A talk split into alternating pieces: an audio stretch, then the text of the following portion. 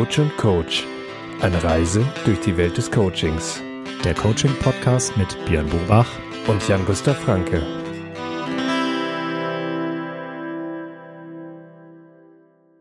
Herzlich willkommen zu einer neuen Folge von Coach und Coach.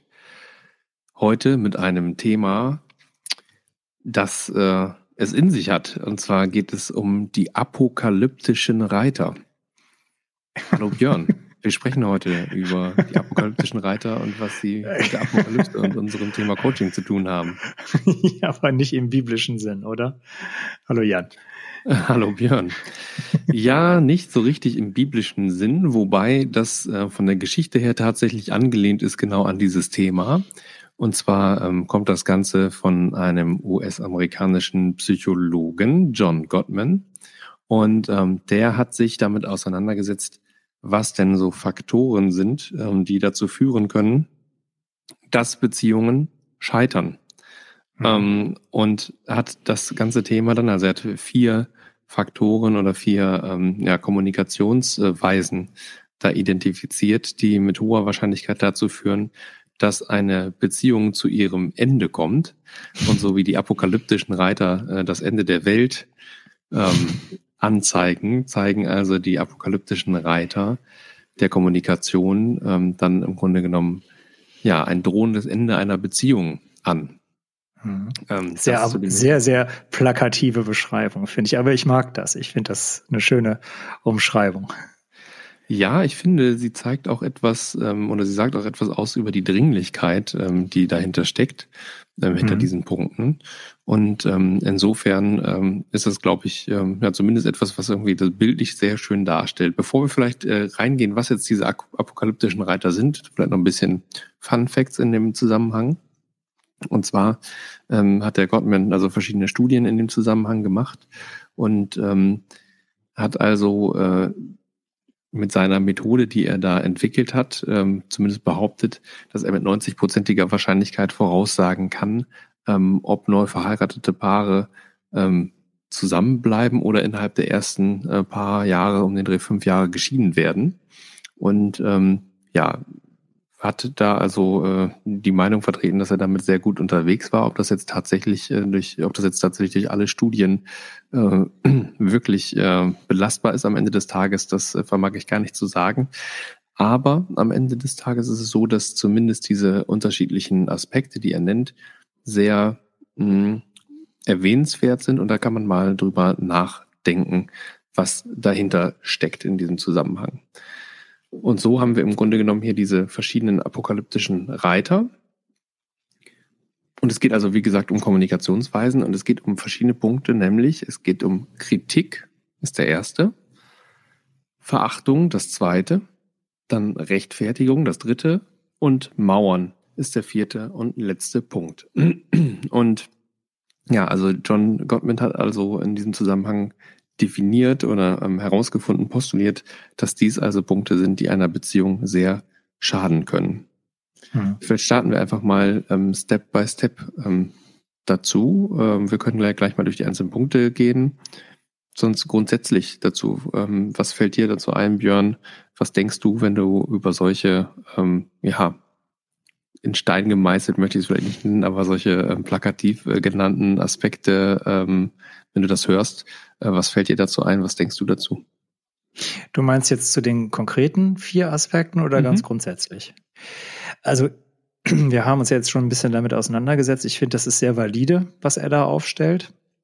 Mm, es ist auch tatsächlich so, ich weiß nicht, wie es bei dir ist, aber wenn ich das so lese, dann ertappe ich mich doch an der einen oder anderen Stelle äh, dann schon, dass äh, ich, ich merke, dass es Momente gibt, wo mir dann auch was auf eine Art und Weise rausrutscht, wo mhm. die, die vielleicht nicht förderlich ist. Und ich glaube, da kann sich niemand von freisprechen. Und ich finde es schon, wenn wir uns da jetzt gleich mit auseinandersetzen, unheimlich äh, befreiend ist das falsche Wort, aber ich finde es äh, bereichernd, einfach sich auch nochmal darüber klar zu werden, wie etwas was für eine Wirkung etwas hat und wie mhm. wichtig es ist, wie man etwas formuliert, weil es geht ja gar nicht um richtig oder falsch, sondern es geht ja auch vor allem ganz häufig um das Wie. Nicht das Was, sondern das Wie. Ähm, Und ich finde, wir steigen am besten direkt mit dem ersten Punkt mal ein, mit Kritik. Weil Kritik ist ja jetzt etwas, wenn man es wenn man's mal so ganz nüchtern betrachtet, ist ja nichts Verbotenes. Also man darf sich ja, man kann ja kritisch sein. Man darf ja kritisch sein. Es, in einer Paarbeziehung zu sein bedeutet ja nicht, dass man den Partner kritiklos immer toll findet. Mhm. Aber der Goodman sagt halt, es ist wichtig, dass man es nicht als Kritik äh, formuliert, sondern als Beschwerde. Und das finde ich eine sehr interessante Abgrenzung. Hm, vielleicht machen wir es direkt mit einem, mit einem Beispiel. Also, oder mit einer Gegenüberstellung. Also, er sagt zum Beispiel, dass eine Kritik verallgemeinert. Also, man sagt solche Worte und nutzt Worte wie immer und nie. Ne? Also, nie machst du XY.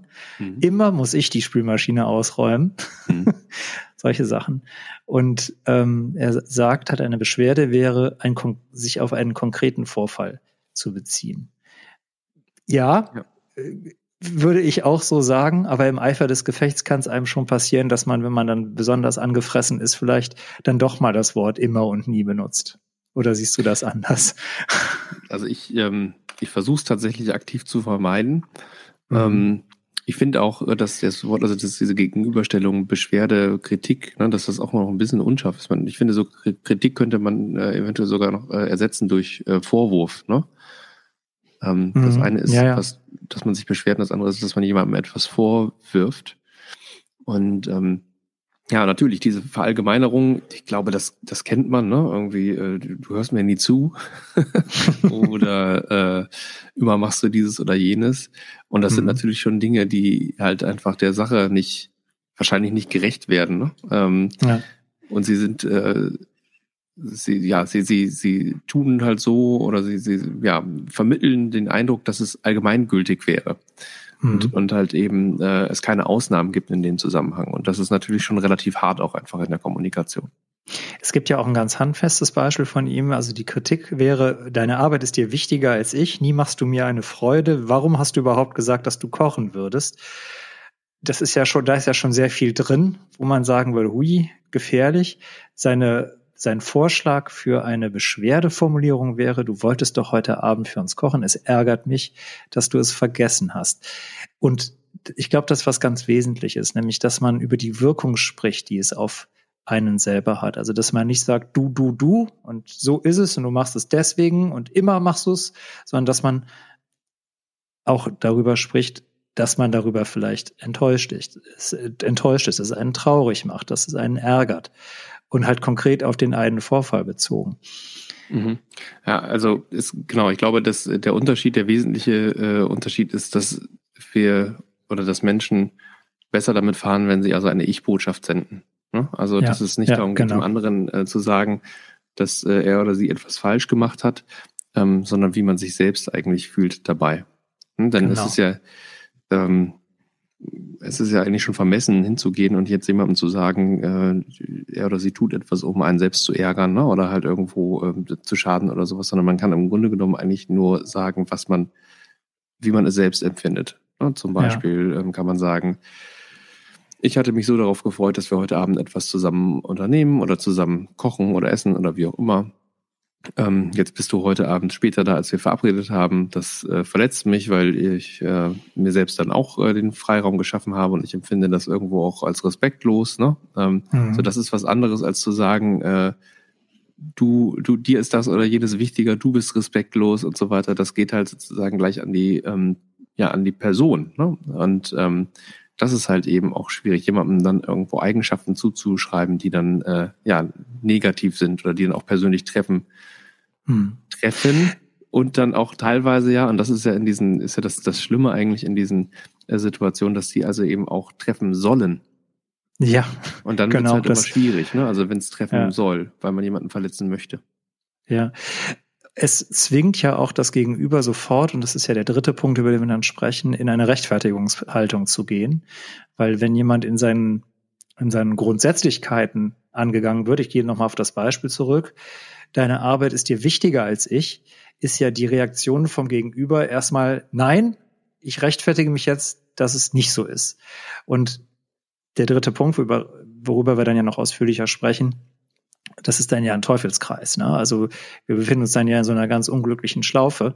Das heißt, ich kritisiere, es kommt eine Rechtfertigung, die nächste Kritik und und und. Ne? Also das ist, ist ähm, der Einstieg in keinen guten Gesprächsverlauf. Mhm. Ja, genau. Das heißt also, äh, du hast es ja schon genannt, ähm, eben auch das Thema ähm, Rechtfertigung. Ne? Also wenn man eben etwas vor die Füße geworfen bekommt, ähm, dann kann das eben auch dazu führen, dass man sich dann halt dementsprechend äh, rechtfertigt in dem Zusammenhang. Ja. Mhm. Ähm, das eine ist also die Kritik. Wenn eine Kritik kommt auf jemanden persönlich, ähm, dann ist das schwierig, vergiftet ein Stück weit ähm, die Beziehung und äh, greift halt jemanden persönlich an. Es wird gewaltloser, ähm, wenn man eben äh, formuliert, was einen da jetzt selbst gerade stört oder ähm, wie man es eben selbst äh, empfindet. Das sind ja eben diese berühmten ähm, Ich-Botschaften ähm, mhm. und die dann eben auch möglichst konkret sind an einem konkreten Fall und halt eben nicht verallgemeinern. Ne? Das kann man sich, glaube ich, so merken in diesem Zusammenhang. Mhm.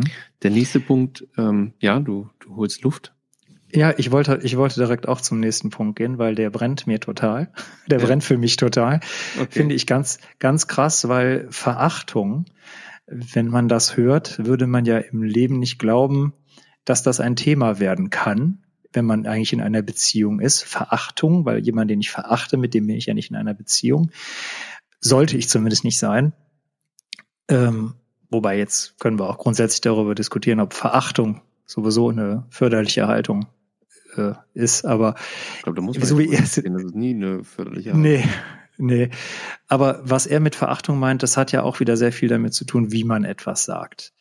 Und ähm, also der, das, das Beispiel, das erste Beispiel, das, das äh, ich gelesen habe, wo ich direkt gedacht habe, ja, da machen sich viele sehr wahrscheinlich nicht die Gedanken, ist so ein Satz wie, das hast du ja wieder gut hingekriegt.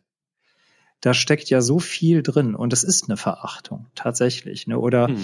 schön ist auch, seit wann hast du denn gelernt einzuparken? Äh, ein anderes Beispiel, das ich noch aus unserer Ausbildung Jan im Kopf habe, ist dieser schöne Satz, wo hast du denn wieder den Löffel versteckt? Mhm. Ähm, das sind, äh, ist eine Art und Weise, eine, eine Situation zu beschreiben oder etwas äh, zu kritisieren. Das ist ja keine Kritik in dem Sinne, sondern es ist ja ein allgemeines Urteil. Es ist eine Verurteilung. Und ja, ja. das ist das wirklich ist, gefährlich. Ja. Das ist so.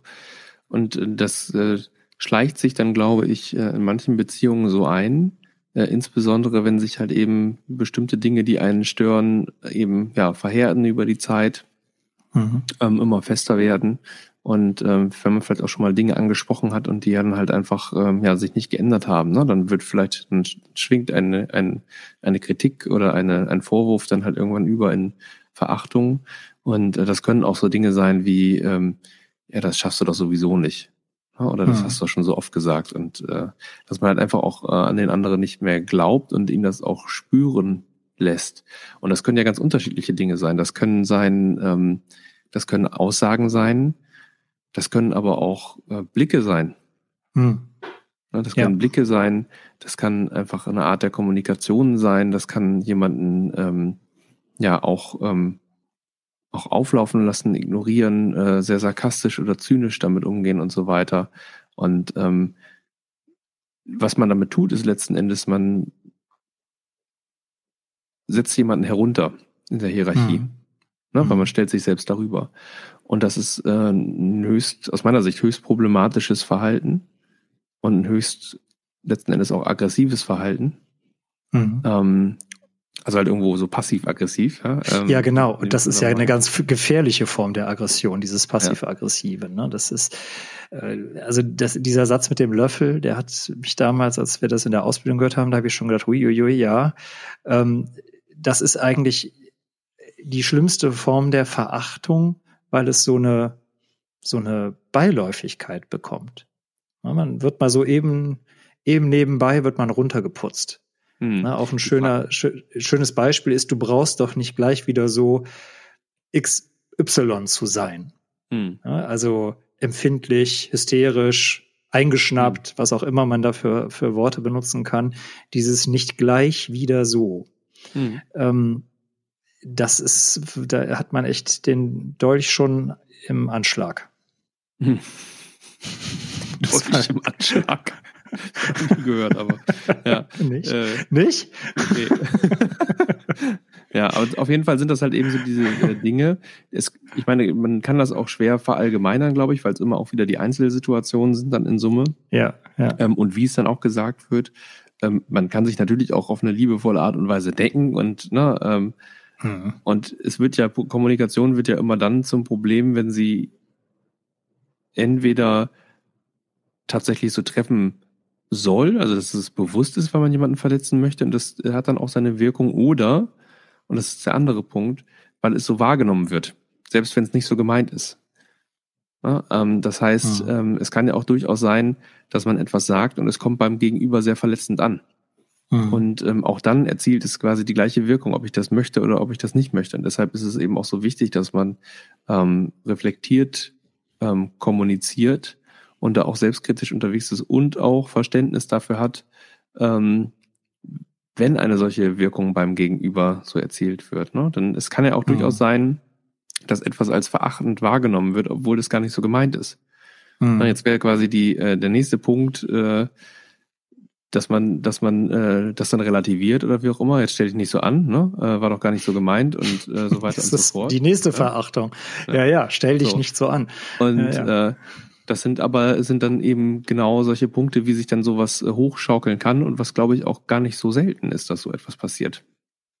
Und ja. die Sache ist ja bei diesen Punkten, es ist nicht, äh, es ist insbesondere nicht die Einmaligkeit dabei, dass halt irgendwie einmal so eine Sache passiert, sondern wenn das äh, zur Regel wird und ähm, dann immer mehr Form annimmt oder ähm, ja immer, immer regelmäßiger geschieht, auch in einer Beziehung, ob das jetzt eine Freundschaft ist oder auch eine, ähm, eine partnerschaftliche Beziehung, ähm, dann wird es halt irgendwann zum Problem und äh, gefährdet auch tatsächlich die, die Beziehung als solche und aber natürlich insbesondere auch die Interaktion zwischeneinander.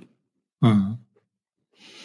Ja, der nächste Punkt, Rechtfertigung. Da sind wir ja eben schon beim ersten drauf eingegangen. Rechtfertigungen entstehen natürlich, also man kommt ja in eine Rechtfertigungshaltung ganz leicht, indem man halt gezielt kritisiert wird. Also wie eben schon gesagt, wenn wenn man in, grundsätzlich in Frage gestellt wird, wenn die, die, die eigenen Werte in Frage gestellt werden, auf eine nicht, sagen wir mal, nicht wertschätzende Art, ähm, verfallen wir natürlich sehr, sehr schnell in eine Rechtfertigungshaltung.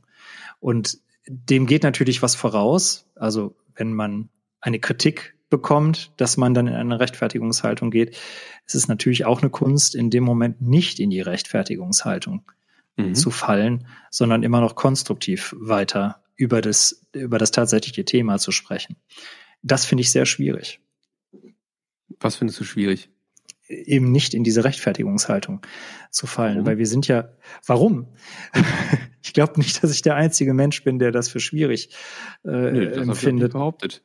Ich glaube, ich halte das für schwierig, weil wenn wir im Kern in Frage gestellt werden, dann setzt unser Selbstbehauptungstrieb ein. Mhm. Selbstbehauptung ist ja einer unserer, unserer Grundantriebe. Der, diese, das fängt ja schon als Kleinkind an. Ne? Wenn ich die Mütze als Kleinkind nicht tragen will, dann schreie ich halt.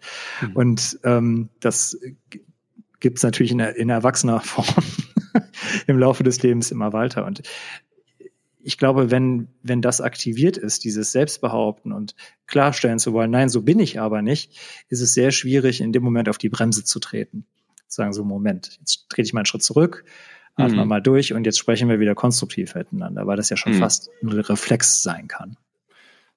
Genau, das kann ein Reflex sein, aber es kann natürlich auch sowas sein, wo man äh, tatsächlich aktiv dran arbeiten kann. Ich glaube auch ehrlicherweise, dass es die einzige Möglichkeit ist, wie man aus dieser Spirale rauskommt. Mhm. Denn ähm, Ansonsten geht's ja automatisch da rein, sobald jemand den, den äh, Trigger betätigt, ne? Ähm, mhm. dann wird es losgehen und es funktioniert ja eigentlich nur, oder man, man kann ja eigentlich aus diesem Teufelskreis nur ausbrechen, indem man genau das verhindert und das halt irgendwie stoppt. Ne? Und das es kann halt eben sein, indem man beispielsweise sagt, also du sagst mir zum Beispiel, Jan, du kommst immer zu spät zu unseren Aufnahmen. Das stimmt ja gar nicht. So. Dann könnte ich jetzt sagen, das, das stimmt ja gar nicht. Oder ich könnte sagen, aha, woran machst du das denn fest? Ne? Wann, mhm. wie oft war denn das? Ne? Oder, oder wann ist dir das aufgefallen und so weiter und so fort. Und dann kannst du mir sagen, es war dann und dann so und so. Und äh, ich verrate jetzt ein Geheimnis. Es, ich komme auch schon mal zu spät zu der Aufnahme. Aber das ist ja, das ist ja genau der Punkt.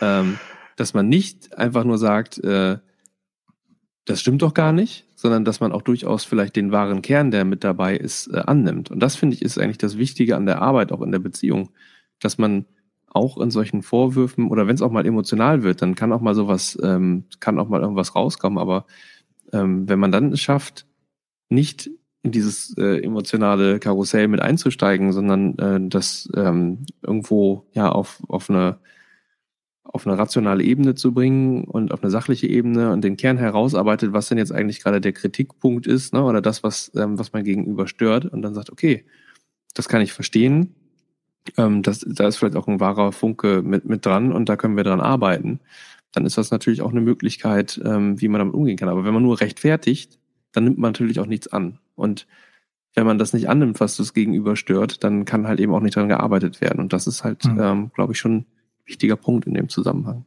Mhm. Das ist ja auch tatsächlich nicht nur in Paarbeziehungen so, das ist ja auch im Berufsleben so, mhm. dass, äh, ne, wenn, wenn man einem Mitarbeiter oder Kollegen, wenn man da äh, was Kritisches äußert und es sofort eine Rechtfertigung gibt, ne, ja, das war aber nur so, weil der andere hat und das war nur so, weil ich keine Zeit hatte oder was auch immer dann kommt, ähm, ist auch nicht förderlich. Ne? Also ja. in dem Moment sich das anzuhören und auch ein Stück, wie du sagst, anzunehmen und auch zu akzeptieren, dass das vielleicht auf der anderen Seite viel größer empfunden wurde, als man es selbst empfunden hätte oder als mhm. man es selbst empfindet grundsätzlich, ähm, ist ein wichtiger Schritt. Ja.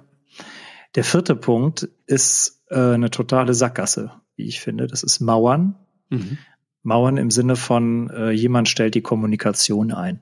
Ne? Also auf verschiedene Arten. Entweder gar nicht mehr sprechen oder rausgehen, auflegen, mhm. sich wegdrehen oder einfach was anderes tun, ganz bewusst, ne, aufs Handy gucken und so, solche Sachen. Mhm. Das ist sehr schwierig, weil das kann eigentlich dann ja auch nur der, der mauert, wieder abstellen. Das kann ja nicht der machen, der nicht mauert. Also man kann ja niemanden zwingen, mhm. zuzuhören. Wir haben ja nur uns selbst unter Kontrolle. Das ist wirklich schwierig. Wie geht man mit sowas um, wenn man jemanden gegenüber hat, der anfängt zu mauern? Tja, wenn man jemanden gegenüber hat, dann kann man ja eigentlich nur Angebote machen. Und ähm, dann ist man darauf angewiesen, dass dieses Angebot auch irgendwo angenommen wird in dem Zusammenhang. Mhm. Also mhm.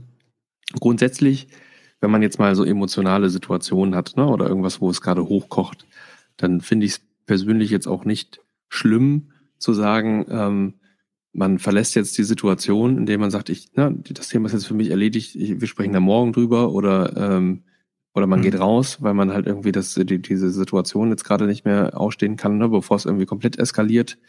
Ähm, dann finde ich das in Ordnung. Dann ist das aber eher sowas wie eine Notbremse. Ne? Ich glaube, das mhm. Mauern verstehe ich schon so, dass ähm, ja, dass es dann halt äh, dass es dann halt auch dauerhafter wird oder halt irgendwo noch ernsthafter. Also nicht, äh, um jetzt hier, wie gesagt, einmal zu deeskalieren oder sich selbst runterzufahren, weil man, äh, weil man dazu gerade zu, zu impulsiv wird oder sowas, ähm, sondern, sondern wenn man wirklich einfach da hier die Kommunikation abbricht.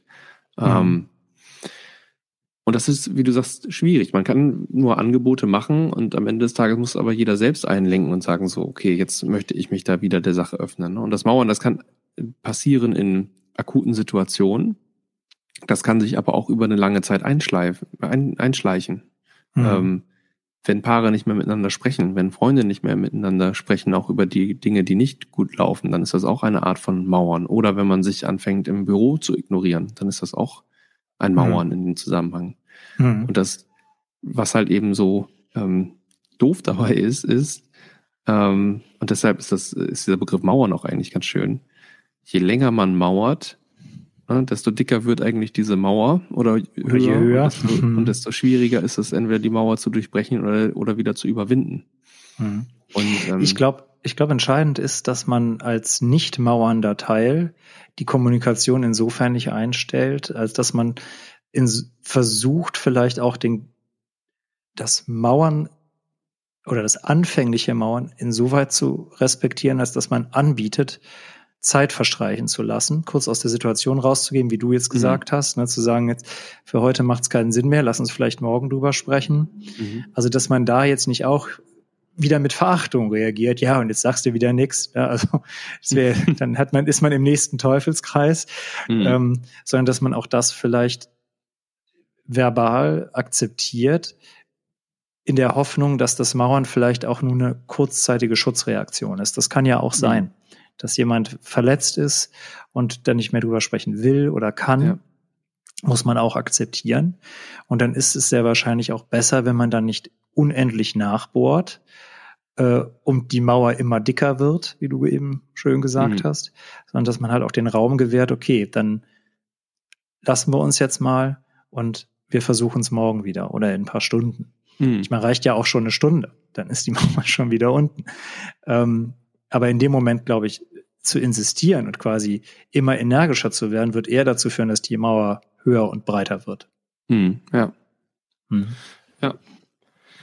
Tja, und ähm, vielleicht noch ein, ein Fun Fact äh, zu diesen unterschiedlichen apokalyptischen Reitern. Der John Gottman hat sogar eine Konstante entwickelt, ähm, wie diese Interaktionen in, in zufriedenen Beziehungen im Verhältnis stehen. Ähm, und zwar so negative zu positiven Beziehungen. Der sagt, dass eigentlich fünf positive Interaktionen notwendig sind, um eine negative wieder aufzuheben. Und mhm. ähm, das ist natürlich ein Brett, ne? Ähm, wenn, wenn, wenn es also äh, negative Interaktionen gibt, weil äh, man damit sieht, ähm, wie viel Durchschlagskraft das eigentlich hat und wie viel positive ähm, Interaktion notwendig ist, um das halt eben wieder zu neutralisieren. Hm. Ich glaube, man darf sich davon, man darf sich davon auch keine Angst machen lassen. Ne? Also es ist jetzt ja nicht so, nur weil man vielleicht mal denkt, oh je, ich habe auch mal was gesagt, was eher verachtend äh, empfunden werden könnte. Das ist jetzt ja nicht direkt ein Beinbruch. Ich glaube, der, das ist auch, glaube ich, der Sinn, warum wir heute über dieses Thema sprechen, weil es einfach wahnsinnig wichtig und spannend ist, auch mal darüber zu reflektieren. Wie kommuniziere ich eigentlich in meiner Partnerschaft? Hm. Und ähm, warum vielleicht, warum äh, streiten ist ja auch wichtig und gut. Also man muss sich ja auch streiten können. Und darum geht es ja im Prinzip. Weil ein gesunder Streit kann ja sogar verbindend wirken und ein mhm mehr aneinander schweißen. Hm. Aber dazu gehört halt auch ein reflektierter Umgang damit.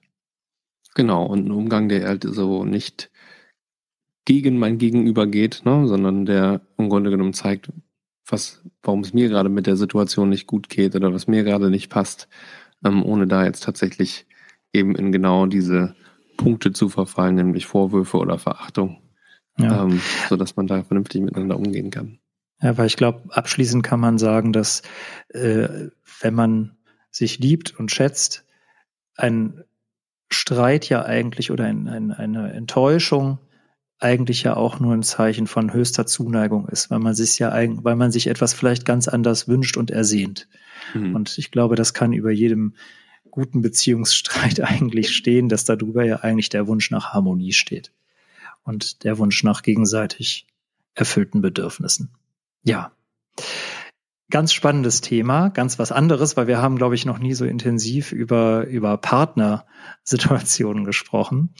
Ähm, wir hoffen, ihr habt da was rausziehen können. Ich fand es unglaublich ähm, spannend, mich damit auseinanderzusetzen, weil selbst wenn man ein reflektierter Mensch ist, rutscht einem ja doch manchmal eine Formulierung raus, wo man dann im Nachgang doch denkt, ui, das hätte ich anders sagen können. Und mit jedem Streit wird man ein bisschen schlauer und wird den nächsten geschickter gestalten. Wir hoffen, euch hat's auch gefallen, uns hat's Spaß gemacht und wir freuen uns, wenn ihr uns gewogen bleibt. Kontaktdaten für Themenvorschläge und ähnliches sind wie immer unten in der Podcast-Beschreibung. Ich sag bis zur nächsten Woche und ich gebe dem Jan das große Finale für seine übliche Verabschiedung. Auf Wiederhören.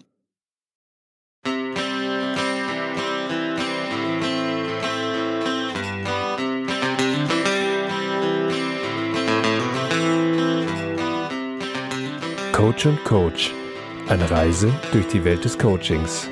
Der Coaching-Podcast mit Björn Burbach und Jan-Gustav Franke.